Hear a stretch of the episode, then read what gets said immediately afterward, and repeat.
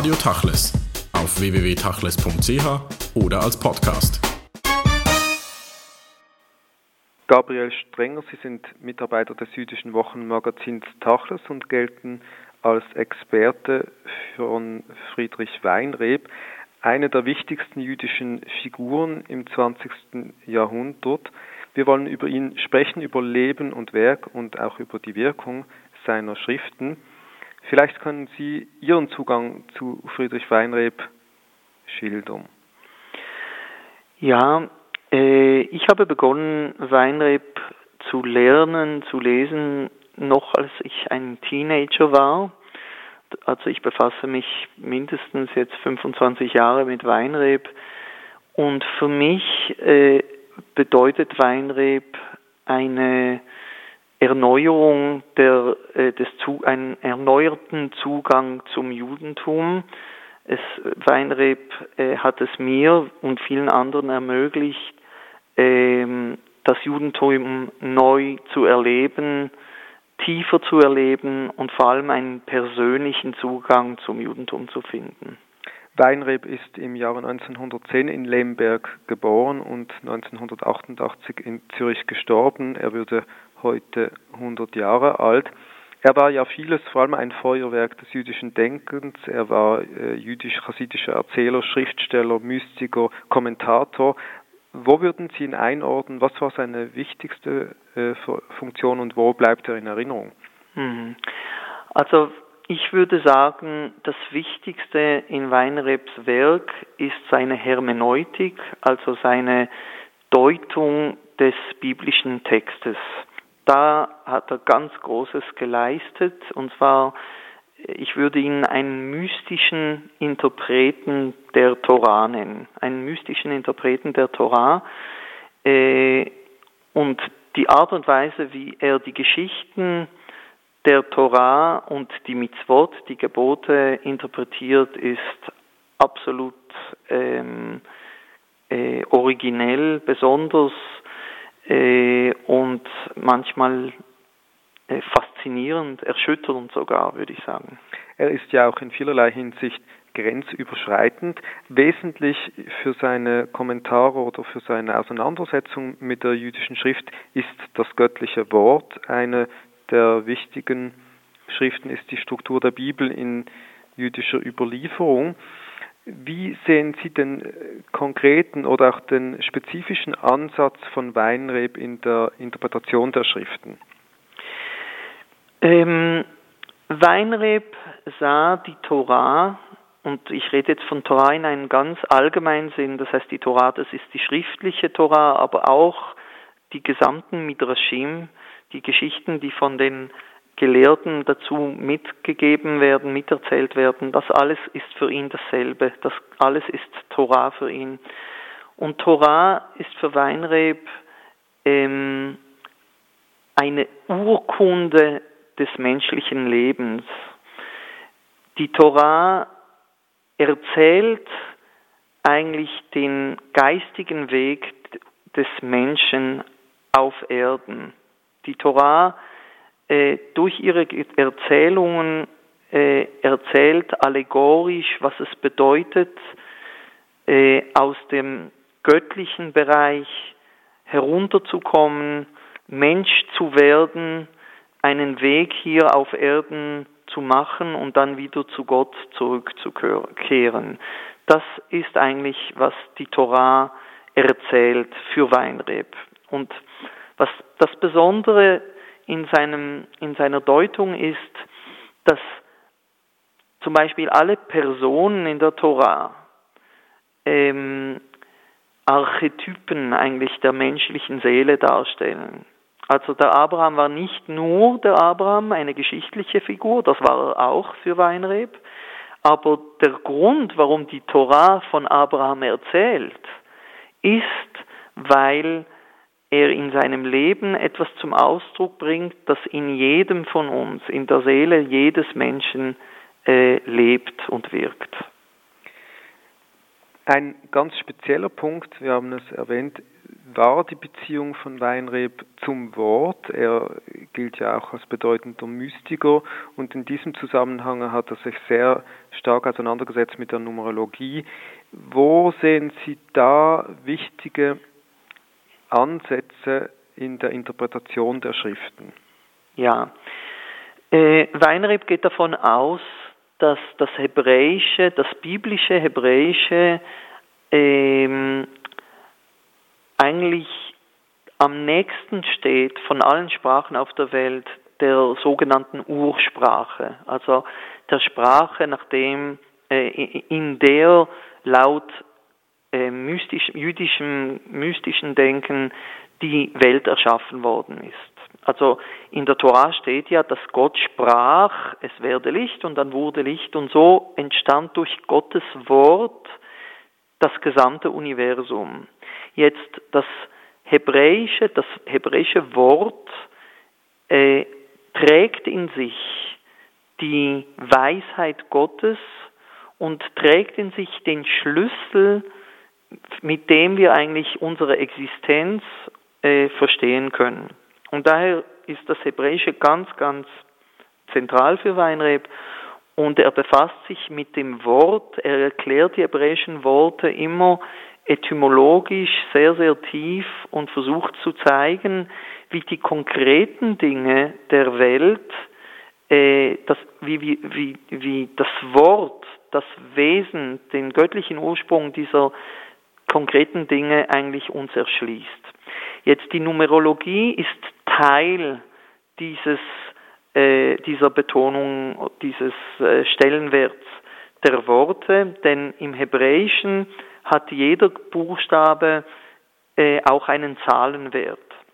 Also Aleph, Bet, Gimel, A, B, C, nicht? Das Aleph, Bet, Gimel, das ist 1, 2, 3 und das geht von 1 bis 400. Also es gibt 22 Buchstaben. Aleph ist 1, Taf, der letzte Buchstabe, ist 400 und die Worte haben, haben dann immer auch eben einen Zahlenwert oder stellen auch einen gewissen, eine gewissen Reihenfolge von Zahlen dar. Und für Weinreb bedeutete das, dass durch diese Zahlen tiefe Geheimnisse über unsere Existenz und über den, äh, den Sinn der Schöpfung uns übermittelt wird, werden. Nun hat die Zahlenmystik oder diese Numerologie oder eben die Gematria, wie, es auf Hebräisch heißt, hat eine spezifische Bedeutung auch im Chassidismus und spätestens seitdem das Buch der Bibelcode vor einigen Jahren publiziert wurde, äh, bekam, äh, bekam man so einen populären Einblick auf diese Welt der Interpretation der Torah und der Schriften. Wie würden Sie das sehen? Ist das eine sehr wissenschaftliche Auseinandersetzung bei Weinreb oder eine spirituelle und eine, die vielleicht den Text doch ein wenig überinterpretiert? Mhm. Also erstens würde ich sagen, die Quellen Weinrebs in dieser in seinem Ansatz zur Gematria, zur Numerologie, die Quellen, die kommen aus der Kabbalah. Das wichtigste Werk äh, meiner Ansicht, äh, das äh, Weinreb benutzt hat, obwohl er es äh, kaum zitiert, äh, ist das Buch der Schöpfung, Sefer Yetzirah. Das ist ein Buch, das wahrscheinlich ungefähr um fünf, zwischen 500 oder 700 der, der Zeitrechnung äh, verfasst worden ist. Und also das sind sehr frühe Quellen und natürlich auch der Zohar, das wichtigste, das Hauptwerk der Kabbalah, äh, das wir aus dem 13. Jahrhundert kennen, und weitere kabbalistische Werke. Äh, dort ist vieles schon enthalten, was wir bei Weinreb finden. Auch im Chassidismus wird viel, äh, gibt es viele numerologische Spekulationen, die Weinreb bestens bekannt waren. Gerade den Bibelcode, den Sie erwähnt haben, das ist gar nicht die Art Weinrebs. Ich glaube, er hat das äh, völlig er hätte abgelehnt. das wahrscheinlich abgelehnt. Er hätte das, ja, es gab auch schon zu seinen Zeiten solche Ansätze und das hat, das hat er völlig abgelehnt. Also zu versuchen, jetzt den, den Bin Laden oder den Hitler oder, oder irgend sowas in der Bibel zu finden, das war für ihn lächerlich. Für ihn ging es darum, dass diese Zahlen uns helfen, unsere eigene Existenz tiefer zu verstehen. Und darum ging es ihm. Jetzt, es ist wirklich Geschmackssache. Es gibt Leute, die diesen ganz starken numerologischen äh, Akzent bei Weinreb übertrieben finden oder äh, dass die das abschrecken. Und es gibt andere Menschen, die das absolut faszinierend finden. Äh, ich persönlich finde es manchmal sehr überzeugend und wirklich äh, faszinierend und manchmal ein bisschen überstrapaziert. Da muss sich jeder seine eigene Meinung darüber machen. Wir haben es erwähnt, seine Texte oder auch sein Denken war oftmals auch grenzüberschreitend. Interessant ist ja, dass er sich vor allem auch mit anderen Religionen auseinandergesetzt hat und vor allem bei nichtjüdischen beim nichtjüdischen Publikum eigentlich immer noch über seinen Tod hinaus Bedeutung hat, mehr als in der jüdischen Welt. Wie erklären Sie sich das? Ja, also nicht jüdisch ist nicht spezifisch genug. Es ist wirklich die christliche, äh, die, viele christliche Menschen fühlen sich sehr, sehr angesprochen durch Weinreb. Das hat verschiedene Gründe. Äh, erstens mal war Weinreb einer der einzigen Juden, die es geschafft haben, die Kabbalah äh, auf Deutsch, am Anfang auf Holländisch und dann auf Deutsch, eben so klar und verständlich äh, zu, äh, zu äh, beschreiben, zu äh, weiterzugeben und das, das gab dann einfach vielen Nichtjuden und Christen die Möglichkeit, äh, Texte oder Ideen zu verstehen, die früher nur dem Hebräisch oder Aramäisch Sprechenden zugänglich waren. Das ist das Erste. Das Zweite, und das ist ganz faszinierend. Weinreb ist meines Wissens der einzige orthodoxe Jude, und er war absolut orthodox, hat also strikt sich an die Mitzvot gehalten, er ist der einzige orthodoxe Jude, der das Neue Testament kommentiert hat. Also er hat Kommentare zum Neuen Testament geschrieben. Für ihn war offenbar auch das Neue Testament Wort Gottes und da, da ist er einzigartig natürlich. Äh, und ich glaube, das ist ein ganz wichtiger Grund, warum er eben auch äh, viele christliche Menschen anspricht. Nun muss man in dem Zusammenhang auch andere wichtige jüdische Denker zu seiner Zeit erwähnen, vielleicht ähm, die Namen Benchorin oder Rosenzweig oder Schöps und andere. Hatte er Kontakte zu denen? Gab es einen Austausch, auch unter anderem mit, mit Martin Buber? Also ich weiß, dass Weinrib Buber gelesen hat und gut sein Werk gut gekannt hat. Ich glaube, dass auch Rosenzweig, ich bin mir da nicht sicher.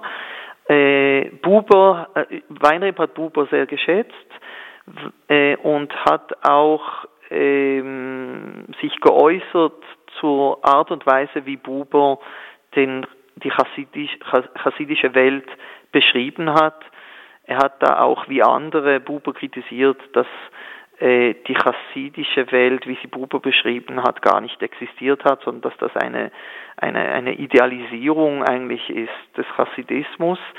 Wobei, wobei ich glaube, dieselbe Kritik gilt eigentlich manchmal auch für Weinreb selbst.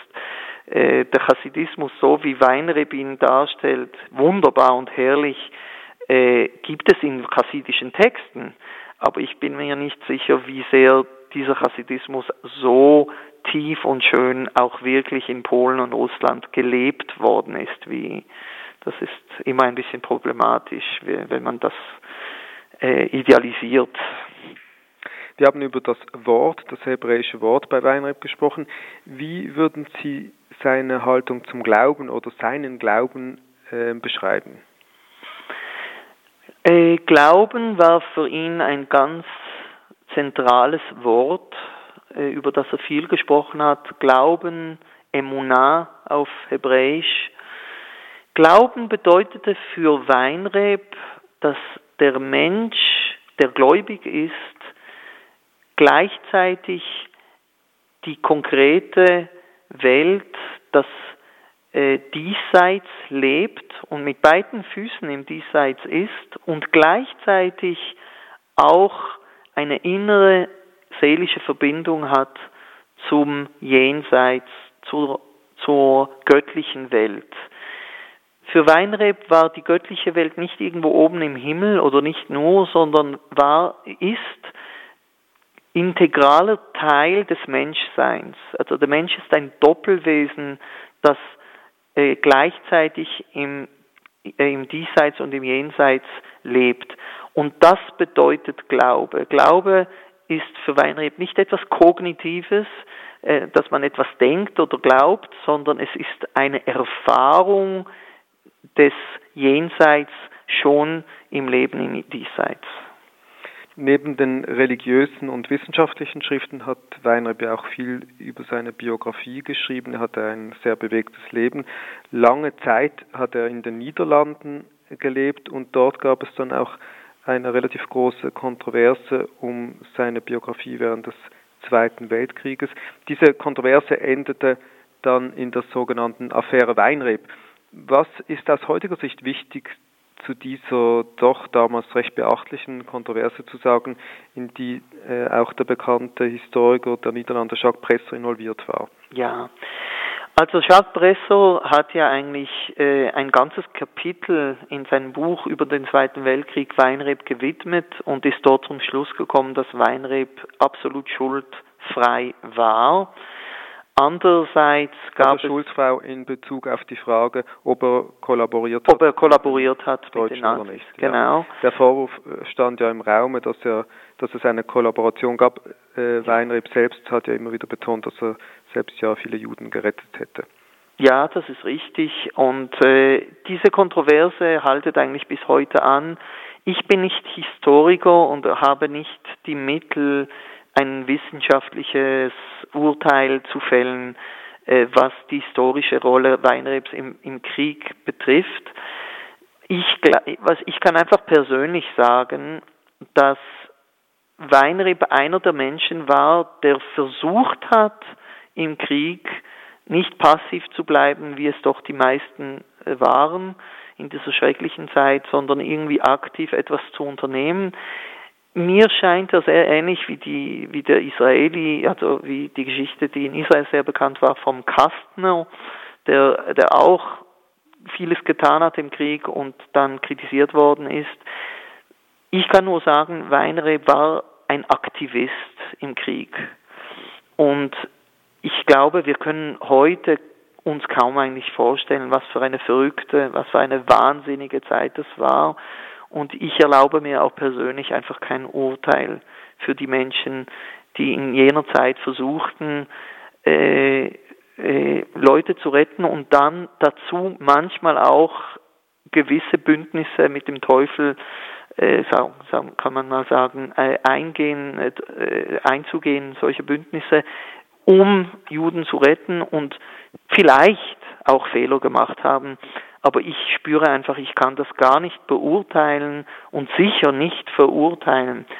Aber was für mich faszinierend ist, ist, dass Weinreb, wie gesagt, ein Aktivist war, sowohl im Krieg als auch nach dem Krieg.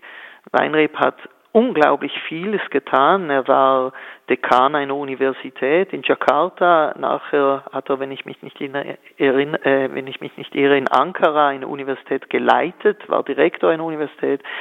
Also er war ein Mensch, der wirklich der Welt zugewandt war und eben trotzdem ein ganz tiefer Mystiker war. Und das ist für mich das Besondere eigentlich an seinem Leben.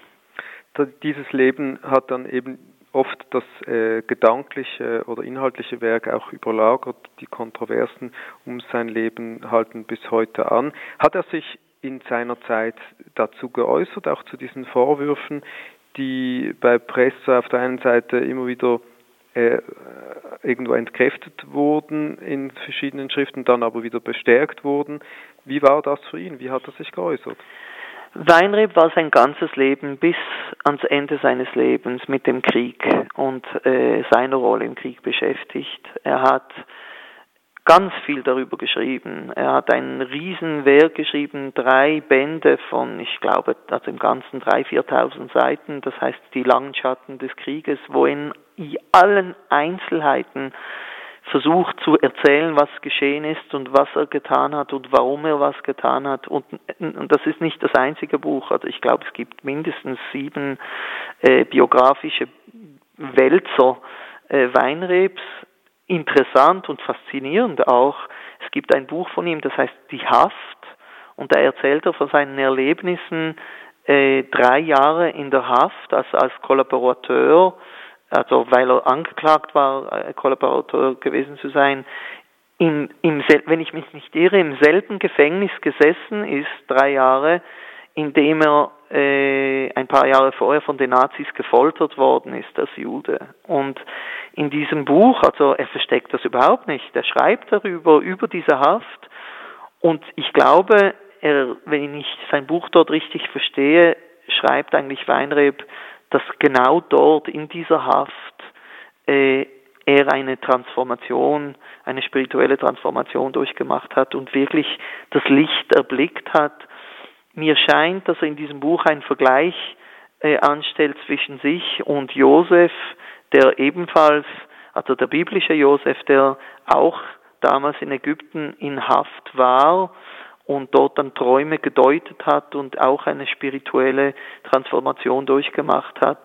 Also er hat sich sehr viel über diese Zeit geäußert und ich glaube, Weinreb, äh, natürlich glaubt er, also es ist klar für ihn, dass er alles getan hat, um Juden zu retten, aber er, ich glaube, dass er es nicht ausschließt, dass er vielleicht auch Fehler begangen hat, weil er als Mensch, weil man in dieser unmöglichen Situation, glaube ich, als Mensch gar nicht alles richtig machen konnte.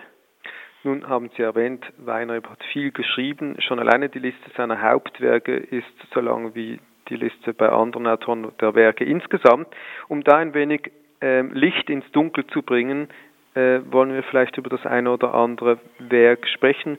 Wo würden Sie sagen, oder welches Werk würden Sie sagen, ist, ist dasjenige oder sind diejenigen, die wirklich zeitlos Bedeutung haben werden, auch im, im jüdischen Denken und in Bezug auf die Interpretation der Schriften? Okay, also ich würde Folgendes sagen. Eine grundlegende Unterscheidung würde ich machen zwischen seinen früheren Werken, die eher technisch sind im Sinne, dass er ganz viel auf die Numerologien eingeht und äh, relativ kompliziert, äh, sagen wir mal, äh, sehr in Details die Worte und die Erzählungen analysiert und sein Spätwerk äh, der letzten 10, 20 Jahre, in dem er äh, gefühlvoller schreibt, mehr äh, vom religiösen und spirituellen und mystischen Erleben und mit ein bisschen weniger Betonung der Numerologie. Ähm, jetzt von seinem Frühwerk das wichtigste Buch, das ich empfehlen würde, von der Friedrich Weinreb äh, Stiftung in Zürich herausgegeben heute, äh, ist äh, das Buch ähm, Schöpfung im Wort, wo wirklich, es ist ein großes Buch, also ein, ein, ein Wälzer, und dort in diesem Buch, das ist relativ kompliziert, aber gibt wirklich die Grundlagen seines gesamten Denkens sehr gut wieder. Er interpretiert eigentlich die Torah von Beginn, von Bereshit, von der Schöpfungsgeschichte bis zum Schluss der Torah. Und äh, da kann man sehr, sehr viel über seine Hermeneutik und Numerologie und sein Verständnis des Wortes äh, lernen. Wer sich mehr um äh, für das Hebräische äh, interessiert und Weinrebs Art, das Hebräische zu dem deutschen Leser äh, auf seine Art nahezubringen, dem empfehle ich äh, vielleicht das Buch Vor Babylon, äh, äh von, äh, das eben davon handelt, von der Ursprache, bevor in Babylon die Sprachen vermischt worden sind, also quasi die Ursprache, die bis zum Turm von Babel, ähm, vor, vielleicht heißt es vor Babel, ich weiß es jetzt nicht mehr genau auswendig, äh, und da spricht er eben von dieser einheitlichen Sprache, die es bis zum Turm von Babel gehabt, äh, gegeben hat und äh, viele Büchlein auch über die hebräische Sprache, die, die sehr empfehlenswert sind.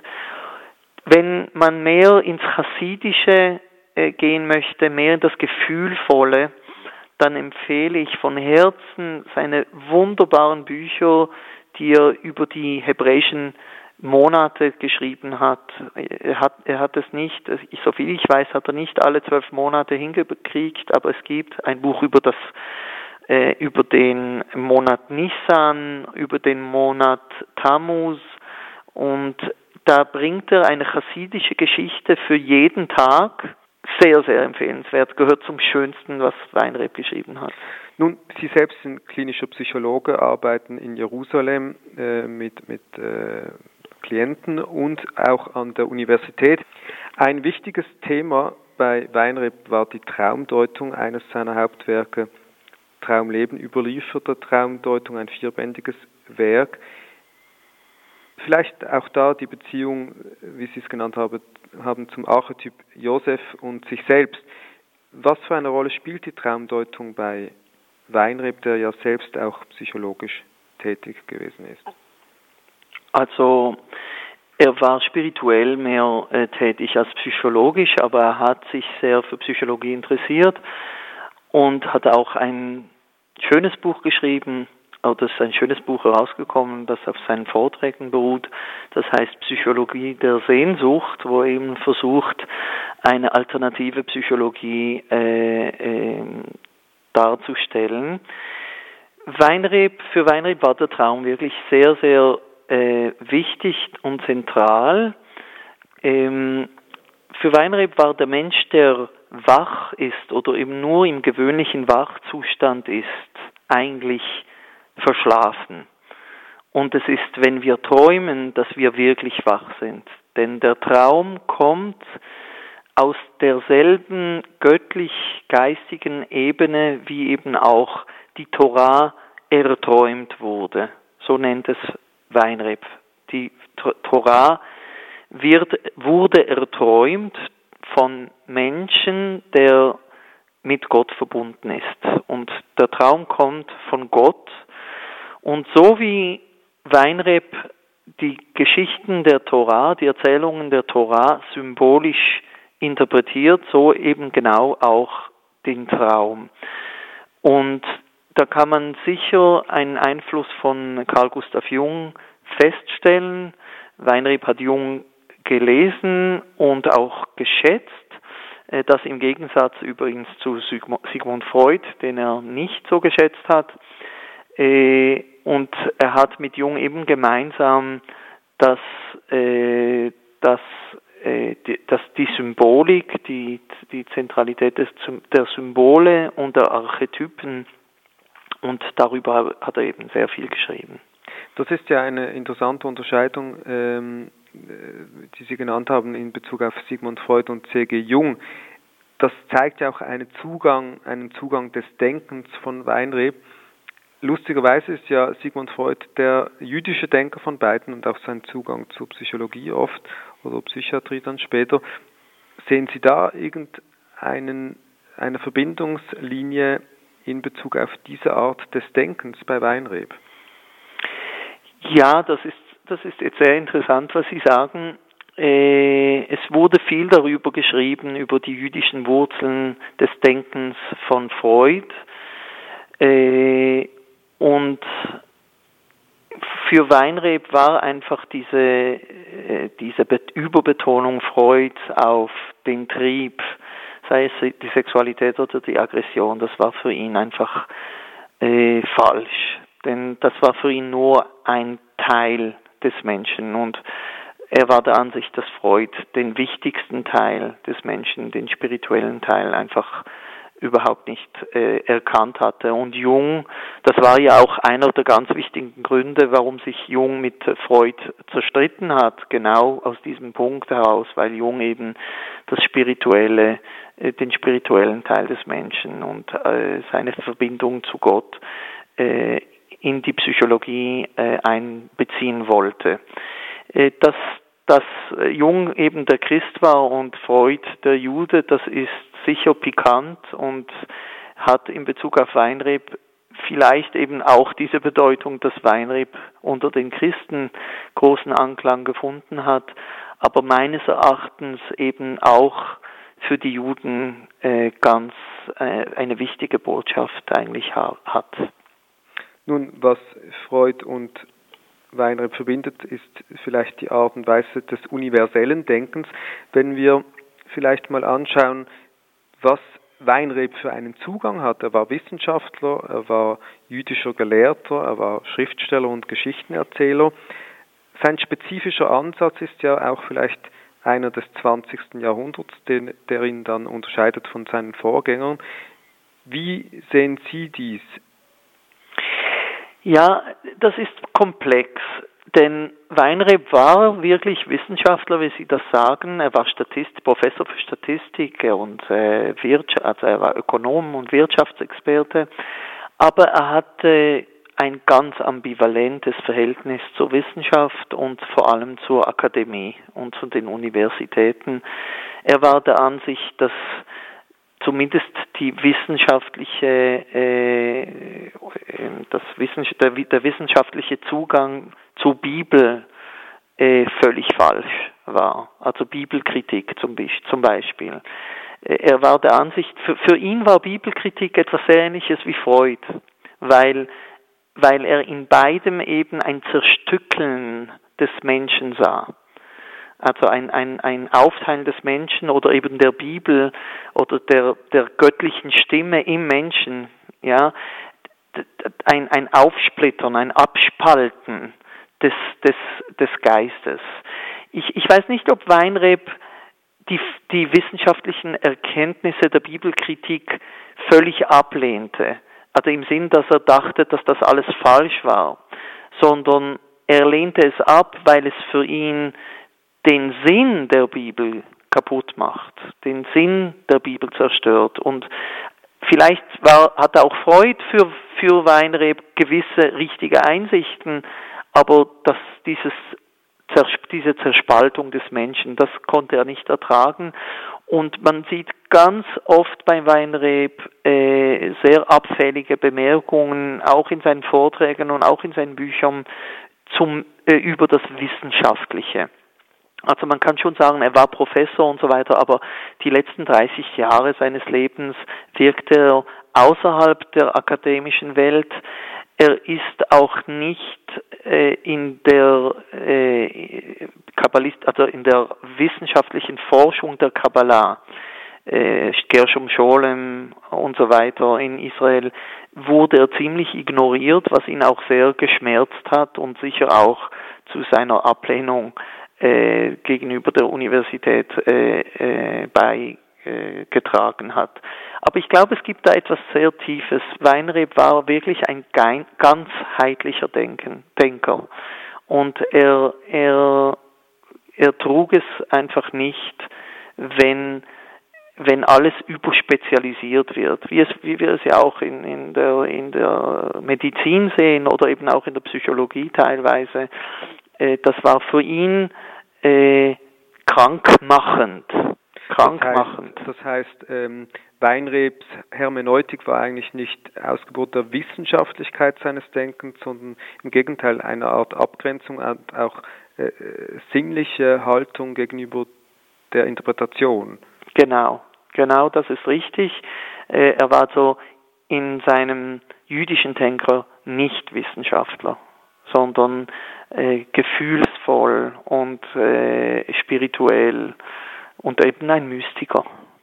Nun wollen wir zum Schluss noch ein paar Tipps geben für diejenigen, die sich jetzt mit Weinreb auseinandersetzen möchten. Was würden Sie empfehlen? Mit was soll man vielleicht die Lektüre beginnen?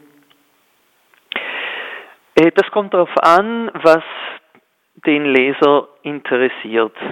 Wenn es ihm um die Hermeneutik, also um Weinrebs Deutung der Bibel geht, dann würde ich sicher sein Hauptwerk äh, empfehlen, äh, Schöpfung im Wort, wo er die ganze Torah eigentlich von Anfang bis zum Ende deutet auf seine Art.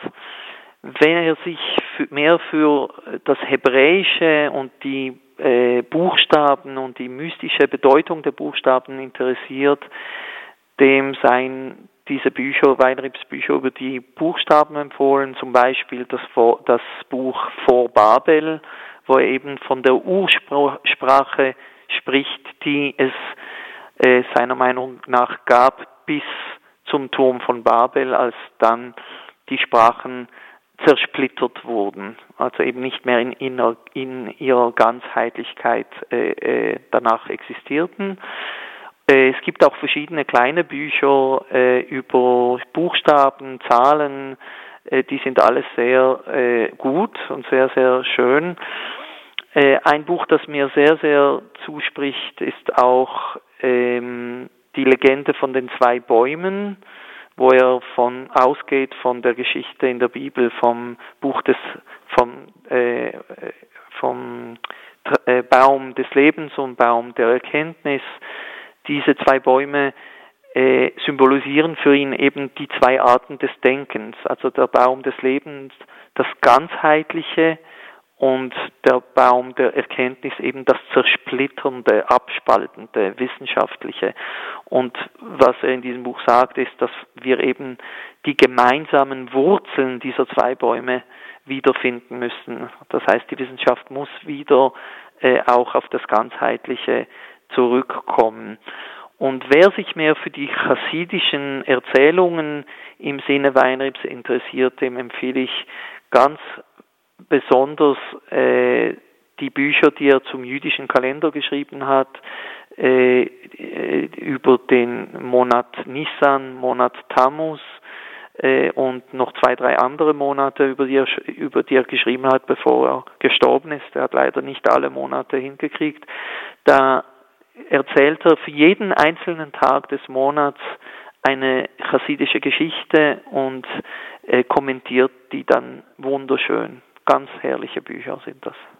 Gabriel Stenger, vielen Dank für das Gespräch. Wer sich noch äh, vertiefter äh, auseinandersetzen möchte mit Friedrich Weinreb, findet auf der Homepage www.weinreb-stiftung.org weitere Informationen auch zu bevorstehenden Programmen und Symposien im Rahmen des Jubiläumsjahres. Vielen Dank.